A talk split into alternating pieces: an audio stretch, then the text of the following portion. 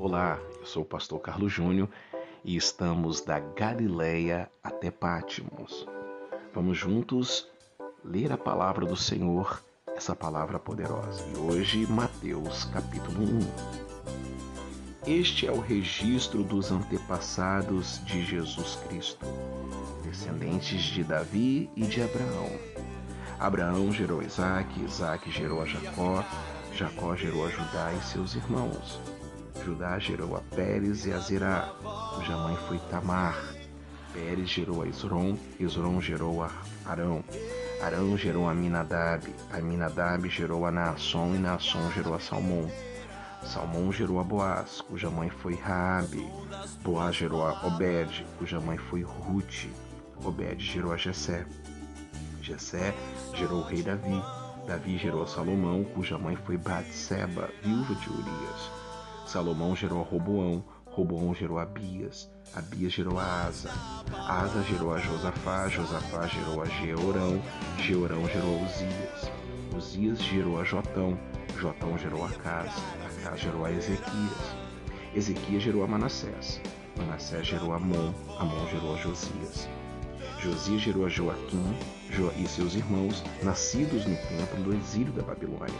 E depois do exílio da Babilônia, Joaquim gerou a Salatiel, Salatiel gerou a Zorobabel, Zorobabel gerou a Biúde, a Biúde, gerou a Eliakim, Eliakim gerou a Azor, Azor gerou a Sadoc, Sadoc gerou a Aquim, Aquim gerou a Eliúde, Eliúde gerou a Eleazar, Eleazar gerou a Matã, Matã gerou a Jacó.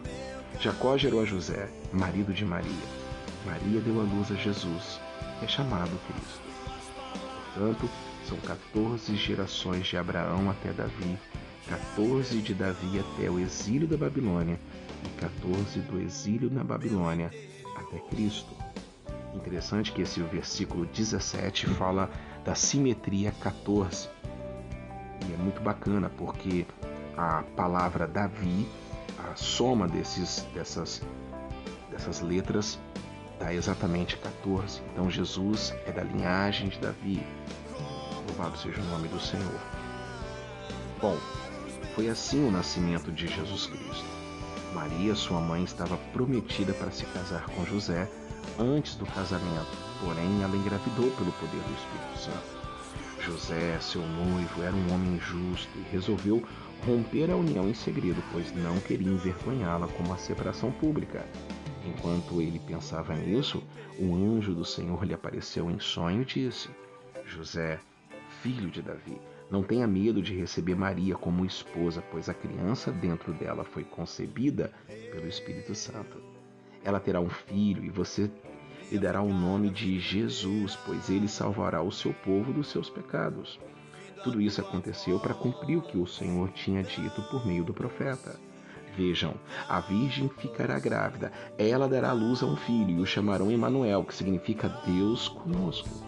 Quando José acordou, fez com que o anjo do Senhor lhe havia ordenado e recebeu Maria como esposa.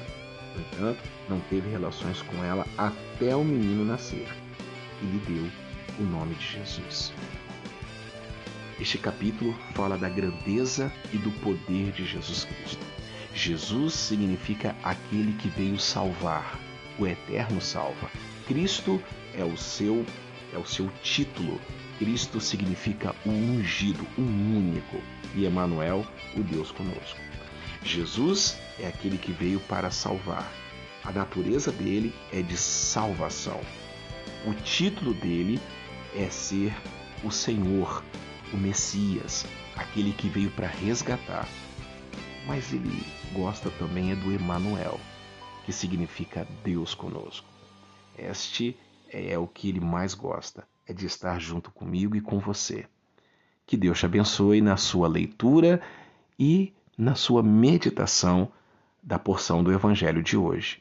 Ah, se caso você não entendeu qualquer versículo, me chame no privado e juntos vamos discutir e chegar à luz da plena graça do Senhor.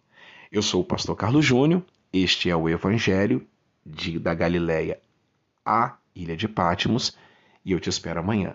Tchau, pessoal. Shalom Aleichem.